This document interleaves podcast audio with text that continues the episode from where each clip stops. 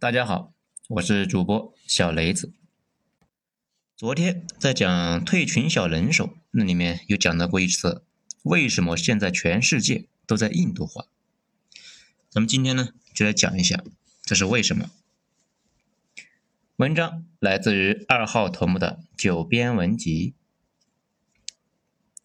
说到印度化，印度化呢有如下特点：第一，上下层生殖隔离。互相不通婚，类似有种姓制度。第二，国内有百分之二的世界级精英，百分之十的正常人，那剩下的呢都是糊涂蛋，大家住在一起，但相互没义务。第三，少量的上层精英接受精英教育，其他大部分的下层人接受随机教育，自生自灭，自由发展。事实上，整个国家很自由。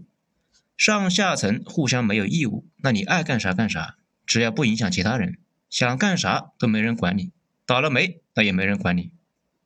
第四，整个国家宗教氛围浓厚，老百姓呢都有一种认命的美德，越底层越反智，连基本的科学常识那都不接受。第五，政府内部各自为政，这也就是大家说的散装的。如果呢对历史比较熟，大家估计就能够看出来，从古到今，包括古罗马、拜占庭，还有奥斯曼、大英、大唐、大明和大清这些帝国和朝代后期，那都是这个造型，大家都印度化了。这么看来，问题很明显了，帝国晚期都这样，或者说国家发展一两百年都会形成这种效果。这大家可能就觉得纳闷了，这不对呀，印度还没发达呢，怎么就呈现出晚期癌症的状态了呢？那其实想想也不奇怪，印度跟中国、美国那不一样，不是革命建国，我们建国后把整个社会啊离了一遍，破了四旧，然后在新平整好的地上啊搞发展，整个社会没有大户，没有宗教集团。没有庞大的利益阶级以及大地主等等，这印度不一样啊，他在英国人手里面混了几百年，封建迷信的牛鬼蛇神那一样都没除，都被保留了下来，而且英国人并没有兴趣去改造印度。英国人走后，古代印度基本是无缝对接到了现代印度，整个上层基本就没变，社会结构呢也没变，种姓制度名义上是没了。可是，一直都活在大家的心里。新印度直接继承了殖民地时期的结构，那可不就是老态龙钟吗？如果我国从大清直接过渡到现在，那估计跟印度也差不多。所以呢，今天咱们就来分析一下，为什么这么多国家跟印度越来越像？这难道说印度模式才是所有的国家最终的归宿吗？这方面原因很多。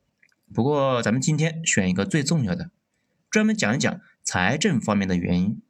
当然了，财政原因倒也不是唯一的原因，但绝对是最重要的一个原因。咱们首先来说，财政是个啥呢？我们经常说，几乎所有的大国崩溃都是财政的崩溃。这个事呢，一直也没有展开讲。不过，财政的重要性比大家想象的要重要的多。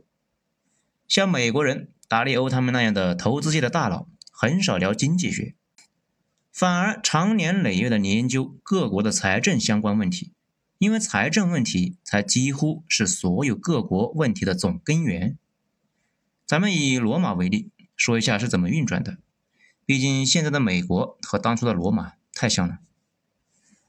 罗马最重要的事情就是帝国要在北方边境跟蛮族作战。防止蛮族进来烧杀抢掠，而且要在保证国内的治安，不然老百姓也不上班，都去抢劫了，到最后谁都没法好好做生意。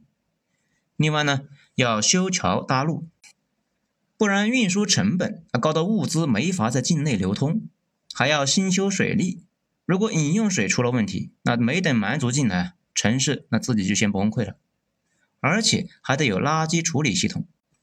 唐朝首都长安，那就是大家呢把垃圾扔到地下水里面去，最后呢水源和土质都出了问题，从武则天开始总往洛阳跑。那此外呢，还需要以维持一个官僚系统，不然你想结婚都没地方去领证了，想打官司还得去土地庙。到后来，国家还要搞义务教育，承担科研项目，海军去保障海外商道等等。这大家都看出来了吧？这些都是需要 money 的，需要钱的。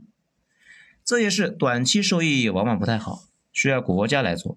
国家自己呢又不会赚钱，所以就需要对社会征税。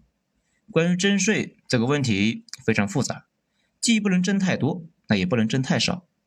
如果收的太多呢，大家生产做买卖的积极性呢就会没了；如果收的太少，政府又没钱，没法修桥补路，也没法抵御外敌。不好好打仗，到时候呢，大家就可以向蛮族纳税了。不仅纳税，可能呢还得纳点别的啊，比如老婆、闺女什么的。至于税率，咱们算了一下，美国财政收入大概是 GDP 的百分之三十左右，也就是 GDP 的百分之三十被征税了。中国财政收入占 GDP 的百分之二十左右，不过加上土地出让金之后，中国也是百分之三十左右。此外，中国政府呢还有一些国企收入，整体而言财政还是挺足的。当然，这些数据那都是公开的，大家可以自行去查看一下。一般来说，一个国家刚建国的时候非常的艰苦，因为大家都很穷啊，政府没地方征税。咱们常讲英帝国，伊丽莎白那会儿，全国只有几十条舢板，那穷的不行，只好呢去当海盗。美国也一样。美国财政部刚成立的那会儿，国库里只有一堆借条。联邦法院听起来这么高大上的机构，办公室竟然是一个半地下室，混的呢还不如一个北漂。如果国家从一开始就没发展起来，那相当于一出门就掉坑里了。刚诞生那就印度化了，这种情况在非洲非常常见。我们熟知的那些国家，那基本都是这样。如果经济能够顺利发展起来呢，就跟美国一样，蓬勃发展，政府也就有税收，收了税，政府去给大家打仗抢地盘，或者是投资修运河什么的，经济更加的蓬勃发展，一切欣欣向荣。一开始也有穷人和富人，但富人没那么富，空白的土地那也多，穷人可以去种。中国历朝刚开始的时候，都要大规模重新分配土地。美国人刚建国的那会儿呢，也把英国人的土地分给大家了。后来不够，又去买法国人的地，抢了印第安人和墨西哥的地，那给大家种。大家有了地就可以交税，政府呢有了税金就可以扩大军备，继续给大家去抢地盘、抢地。但是到了后期吧，又出了问题。按理说，经济模式变大。政府税收变多才对啊，但这个世界诡异就诡异在这里，大部分国家到后来经济发达了，用钱的地方多了，税收反而不够了。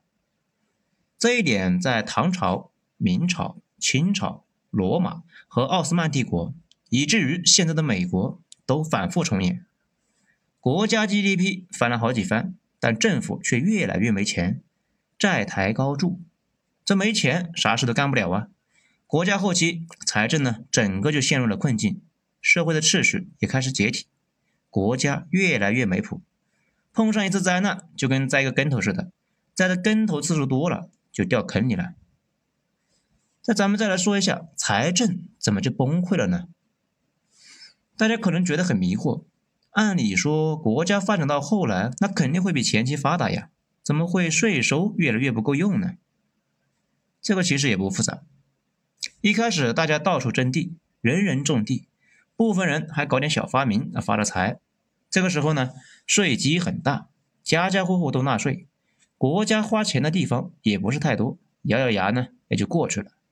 但随着时间流淌，政府要支出的费用越来越大，比如社会上老人越来越多，政府得养着呀。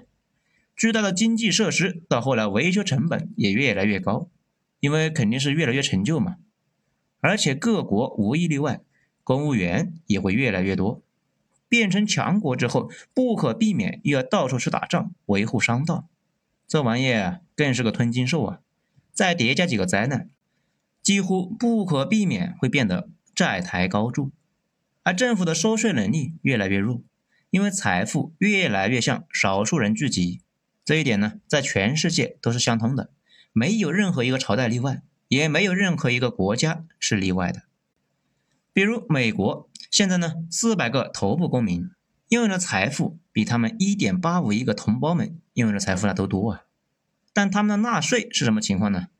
他们纳的税。跟那一点八五亿人是一样多吗？No No No No No，他们比那一点八五亿人的纳的税少的不是一点半点呢。富人有的是办法避税，比如特朗普呢，多次在推特发文指责亚马逊那个贝索斯的不纳税。问题是他自己到现在都不出示纳税记录。根据《纽约时报》猜测，他纳税啊可能为零。哎，都是一个奏性呢。这为什么会出现这种情况呢？也不复杂，政府也是人组成的。国家越往前发展，各种利益集团的人就开始进入政府担当高官，他们会积极推动有利于他们自己的税收政策，什么工商集团、土地集团和军工集团等等，到最后都在减税。那减来减去，税收由工薪阶层来承担，而富人却有办法避税，请律师找漏洞。这实在不行，就去避税天堂躲着。特朗普减税，很多人就怀疑他是为了自己家族减税。这个呢，不是非主流说法。美国不少评论员那就是这么分析的。那个美国问题专家狄东升也是这么理解的。所以吧，所有王朝后期的共同征兆，那就是国家花钱是越来越厉害，真正有钱的大户不纳税。税收基本是压在了中产阶级身上。不仅现代国家有这个问题啊，历史上所有的大帝国都发生了这个问题。咱们呢，下面就再举几个例子。罗马帝国的元老院那都是贵族和大户，他们自然是不可能随便通过对自己不利的法令。这也是为什么罗马会有格拉古兄弟的改革。我国明朝一开始呢，通过科举选拔，那倒是还好。能够平衡各个阶级，这越往后，江南经济好，那出身江南富商的子弟啊，读书是越厉害，这个也是正常啊。有钱可以多请几个老师嘛，别人家里只能够供一个读书的，富商家里面供三个，就这样，南方官员的优势越来越大，朝中江南户户出身的官员，慢慢的开始把持朝政。明朝后期陷入了党争，大英帝国的后期呢，也一样。议院里基本都是各种金融大佬和政治家族，类似于丘吉尔那种。不过大英学会了征收贸易税，后来贸易地位不行了呀，帝国那也就完蛋了。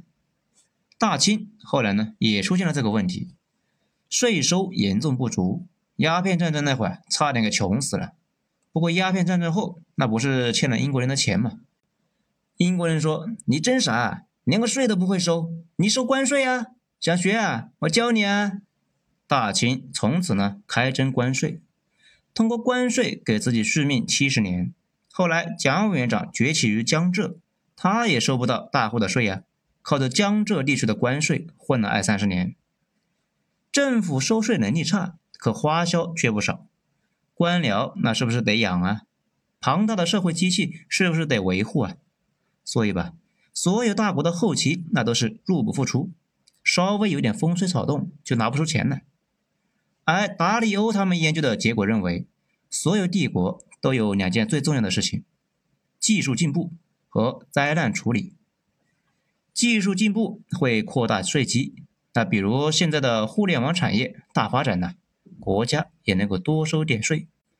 而灾难是对帝国的大考，他研究了六个强权：大明、大清、河南、西班牙。英国和美国前五个都是在灾难中逐步崩溃，因为到了后期财政苟延残喘，碰上了大灾难处理不过来就 KO 了。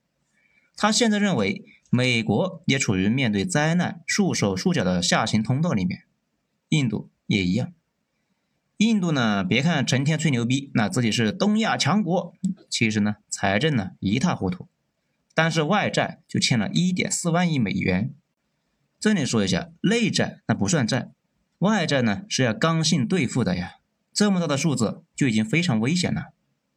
而我国现在攒下了三点一万亿美元，从这个逻辑上讲，印度糟糕的财政状态碰上了这次疫情不爆，那都没天理呀。不过好在他们前段时间呢，去把贫民窟检测的医务人员全都给赶了出去，场面一度非常混乱。不过印度人民成功的遏制了疫情，控制了确诊数。印度就是这样一个善于解决问题的国家，非常讲究技巧。这一次的疫情中，欧美中表现最好的应该是德国。德国头铁的原因啊，就在于我们说的毛病，它是一个都没踩，非常稳的财政。其他的国家呢都欠一屁股的债，他呢还有盈余，还有一个强悍的基础教育，国民的素质那也高得多，还是制造业强国，整体啊游刃有余，还能够顶一段时间。毕竟德国也是一个新国家，跟中国差不多，建国七十来年。不过呢也有一个大毛病，咱们之前在那个美股已经塌了，下一个就是欧洲，这里面有讲清楚了。德国一直在吸南欧的国家的血，那其他的国家和朝代呢都差不多。明朝为什么完蛋的那么惨呢？明朝晚期啊，经济翻了好几番，税收却跟建国那会儿差不多。北方又要对蛮族用兵，那又碰上了瘟疫，继续向农民征税，最后被农民起义给推翻了。明朝用整个国家的税收都打不过后金。清朝入关之后，用一个北直隶的税收就平定了天下，这就是财政能力的差别。奥斯曼帝国的晚期也这样，英帝国晚期那也这样，现在的美国呢就更是这样了。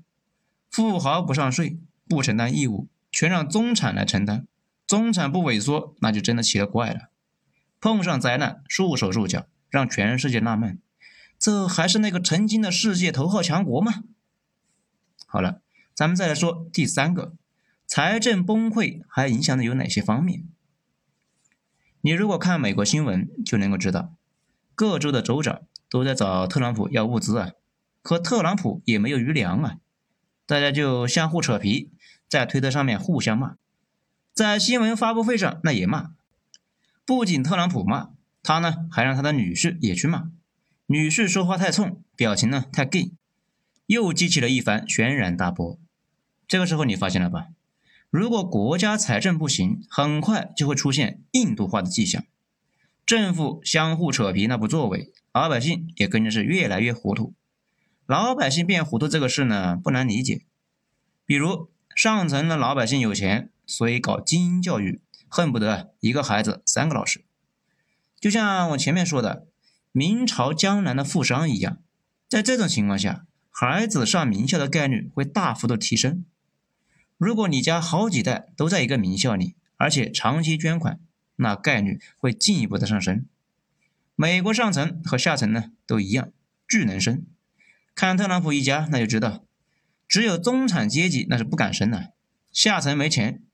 按理说国家得给搞义务教育啊，但政府也没钱，只好凑合着教育，教师工资也上不去。地位呢也不太高，积极性不太强，这就演变成了美国公立学校的快乐教育。毕竟我教不会你的东西，那还不能让你快快乐乐的当个废物吗？美国那边很多孩子到了初中，对知识的把握那还不如我国的小学二年级。很多华人家长那急得要死啊，甚至一些家长费尽了心机出了国，看着自己的孩子要放养。又进不了欧美的顶级私立学校，只好把娃又送回中国来读书，准备将来读完中学再去美国读大学。这样的玩法持续了几十年，上下层隔阂呢就非常的明显。美国和印度差不多，上层非常优秀，中层在萎缩，剩下的全是一帮糊涂蛋。欧美中下层非常非常的蠢，而且有一种独特的蠢，傻白甜的那种。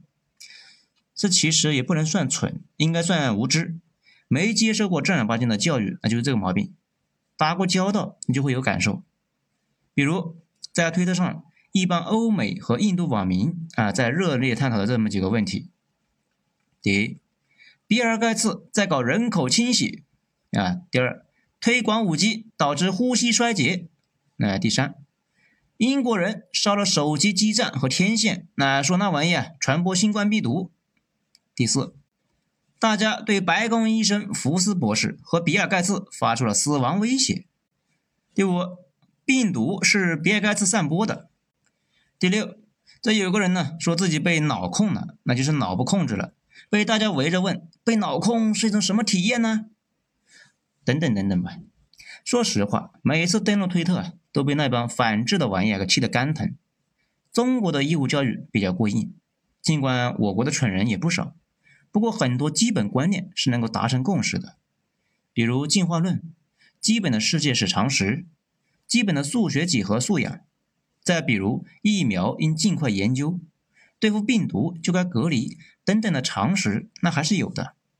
欧美基本上就没啥东西能够形成共识，除了大家都不太喜欢中国。而推特上那帮蠢货听见疫苗的第一反应是比尔盖茨要下毒。啊，简直是匪夷所思啊！至于比尔盖茨的名声，那为什么这么臭呢？我们之前有讲过，大家可以听一下。这个呢，就是平时不好好学习，满脑子浆糊，听啥信啥的结果呀。关键是政府不管，放任基层的一直浪下去，可不就是印度化了吗？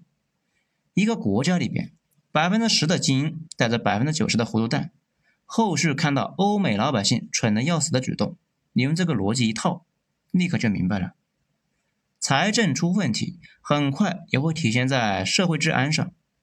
国家没钱去充分的打击罪犯，警察需要社区的养着。哪些社区有钱，纳税多，警察就优先照顾那些社区。这种情况在中国很少见，你很难够理解同一个城市一些小区的治安好，其他的呢都不行。但是除了中国，这个就是常态。巴西。阿根廷和美国等等等等，都是富人区的治安好，尤其在印度。前段时间呢，新闻上大家应该也都看到了，警察挥舞着藤条，像打狗一样的修理那些老百姓。但是在富人区里面，警察温和的一批呀。由于治安的恶化，富人不愿意在城里待着，他们搬到城外，不再给城里纳税，把城市留给了穷人，城市就变得更加没谱。现在美国有十二个城市在破产的边缘，就是这个原因。你去美国的城里面看，发现不少城市真的要变成印度那样了。再到城外的富人区，又感觉漂亮的恍若隔世。大部分国家现在的穷人跟富人都泾渭分明。政府没钱，公共设施呢，那也修不下去。大家去了欧美啊，经常有那种感受，那边有很多东西都年久失修。主干道经常在路中间有个坑呢，也没人管。不过政府确实也没钱。这次印度州的那个州长，天天在电视上抱怨纽约州从中国买呼吸机要买破产了。咱们再来讲一讲绕不过去的三百年，大家可能就要问了：这么看好像不可避免呢？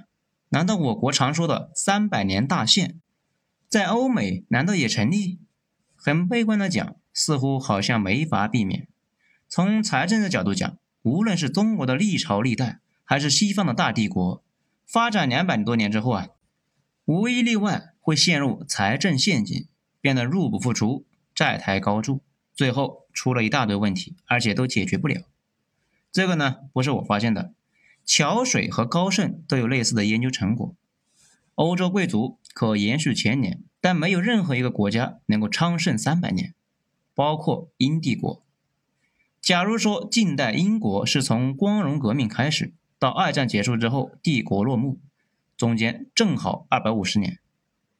所以西方没有三百年大限一说，他们一般说二百五十年大限，不是说二百五十年后亡国了，而是二百五十年形势呢就彻底变了。二百五十年类似于一个债务周期。哎，这个话题呢比较复杂。那咱们就先不讲，因为谁都解决不了财富向少数人集中的这个问题，而从他们那里又收不到税，整体呢非常的尴尬。至于民主，那不说也罢，因为我们刚刚说的这几个问题，民主根本无法解决。事实上，民主基本上什么都解决不了。西方国家都是变成强国之后才民主的，不是民主之后变强的。反倒是有好几个民主之后变弱鸡了。不是说民主不好，是说这个玩意啊不解决问题。咱们不讨论价值判断，只讨论现实和逻辑。马里欧在接受 CBS 采访的时候反复说，现在这种财富分化非常非常危险，扼杀了美国梦，撕裂了社会，造成了国家财政的危机。如果问题大到一定程度，稍微有点风吹草动，就会引发社会巨变。这也是为什么他一直在呼吁给富人上高税。啊，其实他自己呢，也就是超级富豪，叫造反税，也就是通过富人上税来避免社会动荡。巴菲特和比尔盖茨也有类似的想法，不过毕竟他们在整个富豪阶层里面算少数，大部分的富人都是贝索斯和特朗普。现在国家呢还有一个毛病，古代没法印钱，现在各国都不一样了，碰上问题就狂发钱。问题是，政府发钱这个行为不是均匀的发到每个人的身上。有个比喻，形容他是往你脑袋上浇了一盆水，脑袋湿透了，脚还是干的。所以政府发钱会导致贫富分化进一步的拉开，贫富分化那是越来越大，政府收税能力变得是更弱，更没钱搞点公共设施和猛抓义务教育，导致呢教育进一步的拉大差距。教育如果拉开了差距，后边其他的差距也会越来越大。这不只是穷人考不上大学的简单问题，而是一个把下层养成猪的问题。如果一个人在学校放羊一样放到中学毕业，那必然是脑子里一团浆糊嘛，连超过七十个字的一段话那都读不下来，注意力只能够集中三十秒，除了看短视频，那啥也干不了，加减乘除那都算不清。这样的浆糊脑子，就算有机会致富，也不一定能够抓住机会。现在欧洲国家呢，外表是光鲜，但是很多国家下一代的大部分人，那也就这水平。一般来说，把一个人培养成废物，那是不可避免；把人群中百分之八十培养成废物，那可真就印度化了。大家可以自我审视一下，看视频这个事吧，连猫都会。阅读长文却需要十几年的教育。当然了，前面说了大半天呢，最后总结一下，这其实也是对我们自己的一个警钟。中国现在还整体处于一个上升期，咱们走过几十个国家，中国无疑是最生机勃勃的，老百姓素质也高，每个人都想着挣钱发财。其他国家呢，有这种想法的人确实是不多啊。至于接下来会发生啥？咱们呢就不说自己的看法了，咱们说一说达利欧的观点。他认为美国糟糕的财务和债务会彻底的拖垮美国。当然了，不是现在，可能呢还得几十年。中国现在依旧处于上升期，机遇和挑战共存，但他觉得中国人能找到出路。正如过去两百年中发生的一样，中国人团结，善于吃苦耐劳。这里说一下啊。其实吃苦耐劳这是个好素质，牛人呢基本都是这个素质，只是不知道为什么这两年好像被污名化了。而且优秀的人有责任感，愿意为了其他人去选择自我奉献，正如这一次的疫情中表现出来的一样。此外，中国的教育机制好，人口整体的素质又高，又能够从巨大的人口基数中选拔人才。现在全世界有人口的国家没选拔机制，有选拔机制的没人口。至于网上说的中国超过美国这事，我倒觉得没有意义，而且也没有必要太激进。毕竟美国两百多年的积累，毫无疑问拥有全世界最顶尖的人才梯队和科技水准。美国头部精英那还是非常厉害的，美国的头部位置应该还能够维持几十年。不过我觉得，只要像那些年一样艰苦奋斗，超不超过美国啊，那都是次要的。重要的是，我们可以过上更好的生活，物质呢更丰富，环境更优雅。咱们一直说中国差不多处于美国第一次世界大战之后的那个位置，竞争力上来了，但地位还没上来，被普遍的低估，被大家敌视。不过这些问题通过发展都能够解决。你纠结他们喜不喜欢你啊，也没什么用。偏见这个玩意啊，不是一两天形成的，也不是一两天能够改掉的。他们不会因为不喜欢你就不做买卖了，那是小孩子的想法和行为。市场是超越个人的爱憎的，利益那也是超越组织的，超越意识形态的。国家间相互捏着鼻子做买卖，那是常态。比如我们经常说的俄罗斯跟土耳其，他们两个呢，基本都是世仇，互相发自内心的嫌弃，但依旧贸易不能停呢。大家别那么孩子气，把爱憎看得那么重要。眼前是有不少的麻烦，不过如果放在更大的视野下，眼前的困难不算啥。只要我们自己呢不故意踩坑，比如通过放羊教育，主动的降低国民的素质；再比如国家的经济脱实向虚，转向了金融业，我相信中国的国运还能够持续下去。好了。今天咱们就说到这里，精彩下次接着继续。我是主播小雷子，谢谢大家的收听。